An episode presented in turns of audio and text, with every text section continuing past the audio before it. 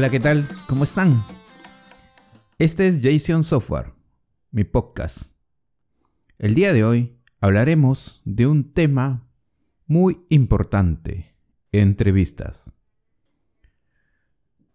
Sé que todos hemos pasado por una entrevista, o si tú estás recién empezando en el mundo laboral, quizás no te ha tocado vivir esta experiencia. Así que el día de hoy hablaremos un poco de cómo manejar una entrevista, cómo prepararnos para una entrevista y algunos tips y cosas que te puedan ayudar en tu entrevista. Así que empecemos. Hoy, como todos saben, estamos en tiempos de pandemia. Así que todas las entrevistas son virtuales. Por eso deberías estar preparado. Y me imagino que si estás escuchando esto es porque has pensado en un cambio de trabajo, tu proyecto ha cerrado, eh, tu contrato se acaba, yo qué sé. Pero aquí te daré algunos consejos útiles o tips para que puedas mejorar tu entrevista, ¿no? Y un poco vamos a orientarlo también al mundo del software, ¿no? Ante todo, antes de empezar cualquier entrevista, por favor siempre lee los requerimientos del puesto. Me ha pasado, porque yo también estaba en el otro lado de entrevistador, en los cuales hay personas que llegan a la entrevista y no han revisado bien el requerimiento del puesto. Quizás también a recursos humanos se le pasó revisar si machea el perfil del cliente con el puesto. Pero es algo que es lo primero que debes hacer. Ver si la posición que se está ofreciendo calza con tus skills o todo tu background que tienes de conocimiento. Esto es muy importante, ya que puedes ahorrar tiempo tanto al entrevistador como tiempo para ti en poder capturar o tener otra entrevista. Así que el proceso de las entrevistas básicamente es casi siempre la misma, ¿no? Hay una oferta de trabajo, eh, se contacta alguien de recursos humanos contigo para validar ciertos datos, para hacer una primera validación. Y luego ya vienen a pasar todo el proceso, te explica cómo es el proceso de entrevistas, si vas a tener una, dos, tres entrevistas, cuánto tiempo va a durar todo el proceso. Eh, las entrevistas, los procesos suelen durar entre una a dos semanas, máximo tres. Eh, en casos muy especiales y para empresas muy grandes, sí me ha topado que el proceso de entrevista dura más de un mes o casi un mes, ¿no? Pero esto es para empresas que son muy selectivas en el mundo del software y que ya llevan o tienen muchos postulantes en carrera para alguna posición. Así que lo primero que debes saber al tener una entrevista es tener paciencia. Luego, cuando ya tienes la entrevista, Creo que lo mejor que puedes hacer es estar relajado, relajado, sin complicaciones, espero hayas dormido bien. Vea la entrevista con lo que tú sabes y con la preparación que ya tienes sobre el conocimiento que tienes. ¿no? En el mundo del software, eh, las entrevistas siempre tienen un proceso. Entrevista con recursos humanos, tu entrevista técnica y por ahí un ejemplo o un live coding. Depende de la empresa que postule, va cambiando esto, pero siempre quieren ver tus skills al momento de codificar o escribir un código, resolución de problemas. Eh, esto es muy común hoy en día. algunas empresas le agregan a esto más complejidad eh, desarrollando o poniéndote o dándote pruebas en portales para que desarrolles ciertos algoritmos. Es muy común hoy en día que pases por todo este proceso y al final, cuando pasas todo, vas a, entrevistarte con alguien del equipo o con alguien de la empresa de cierto seniority que te va a hacer ya algunas preguntas o quizás pasas de frente a alguna oferta laboral y después de esto ya recibes tu oferta laboral. Ese es básicamente el proceso en el desarrollo de software o para una, para una posición de TI, ¿no? ¿Qué te recomiendo aquí? Número uno. Te recomiendo que si vas a una entrevista, debes prepararte. Me ha pasado a mí, en las cuales he ido a entrevistas en las cuales no he estado preparado. Y lamentablemente, cuando no estás preparado, por más experiencia y conocimiento que tengas, eh, vas a fallar la entrevista. Vas a fallar porque, no sé, te dieron un examen que tenía que ser online con algunas preguntas teóricas, porque la posición requería ciertas cosas que tengas teóricas, entonces fallas y boom. Así que debes prepararte. Revisa la posición, revisa lo que están buscando, revisa las tecnologías que usan, los requerimientos de la posición, las cosas que necesitan. Entonces te recomiendo que basado en eso, te prepares un poco. Eh, también, si vas a hacer un live coding, es muy seguro que necesites prepararte y prepararte muy bien porque ahí te van a dar algoritmos, te van a dar eh, algún problema, alguna cosa que resuelvas y hay una persona que te va a decir comparte el código, ya sea por alguna herramienta de compartir el código, te comparte tu pantalla y va a ver cómo solucionas el problema.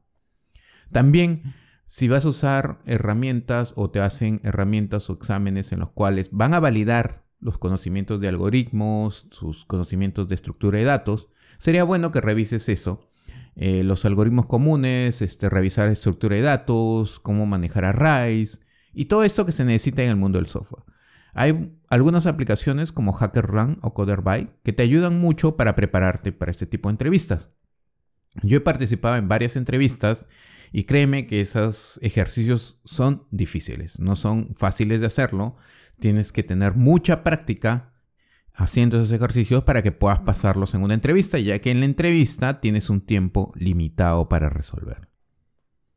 ¿Qué otro consejo te doy si eres desarrollador de software o estás postulando a un tema de tecnologías de información, algún área?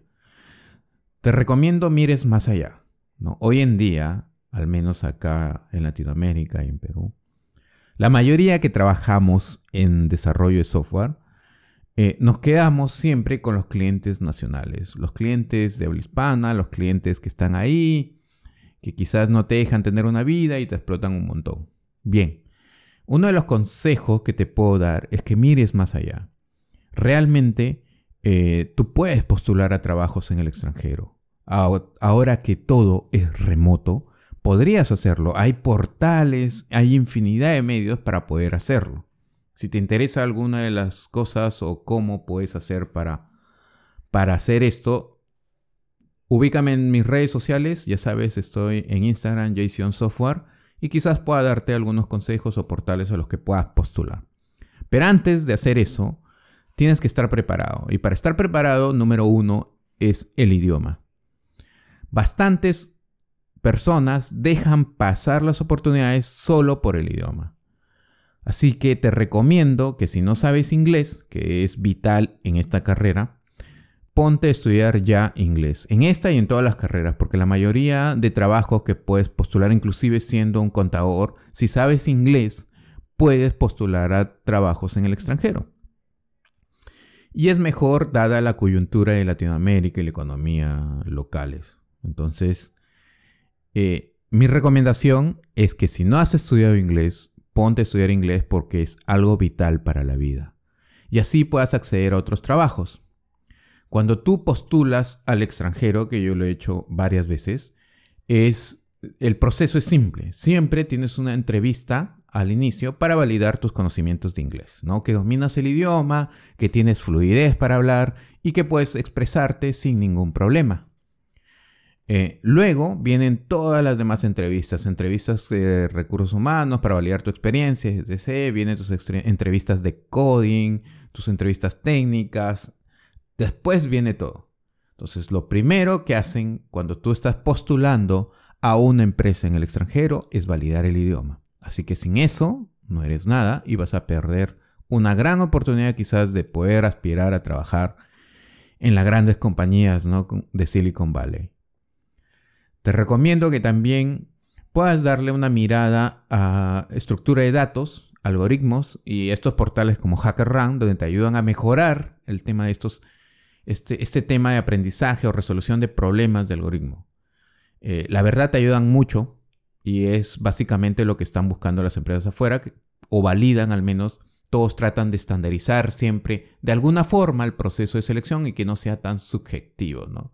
Por eso Hoy en día han nacido herramientas como CoderBuy, HackerRank, que a mi parecer les falta mucho por mejorar para mostrar o validar los conocimientos de lo que se requiere en un puesto en el día a día. Pero estamos en buen camino. Espero más adelante, eh, con ya temas de inteligencia artificial y Big Data, esto mejore, por supuesto. Entonces, ya sabes, si llegas a una entrevista tienes que estar preparado. Si estás buscando un empleo y no lo encuentras y, tu pretexto es que la pandemia no te deja buscar empleo, mira, en pandemia es donde están saliendo las mejores ofertas laborales del extranjero y puedes postular. Lo que debes estar es preparado. Si no estás preparado, estás en nada. Estar preparado es decir, oye, yo tengo que aprender tal idioma para poder postular a tales puestos de trabajo. Tengo que aprender tal tecnología porque el mercado hoy en día está trabajando con estas tecnologías. Tengo que aprender conceptos básicos de algoritmo, de programación orientada a objetos, patrones de diseño y más cosas, porque lo vas a necesitar en un día a día de trabajo. Si quieres hacer tu trabajo bien y quieres tener nuevas oportunidades o aspirar a tener nuevas oportunidades, tienes que estar preparado. Si no estás preparado, es probable que en las entrevistas te vaya muy mal. Así que el mejor consejo que te puedo dar es estar preparado. También trata de relajarte, de mostrar todo lo que sabes, eh, siempre hacer las preguntas correctas y cada vez que postules a una empresa, haz un research. Es algo que yo siempre hago. Un research, una búsqueda de la página web de la empresa, de referencias de la empresa. tenemos portales como Glassdoor, donde eh, todo el mundo pone referencias de la empresa, de las entrevistas, de los procesos. Y así tú también hagas tu trabajo, ¿no? Porque créeme que las empresas también hacen tu trabajo y te buscan tu perfil en LinkedIn, eh, en Boomerang, en donde sea. Te buscan el perfil en redes si tienes algo.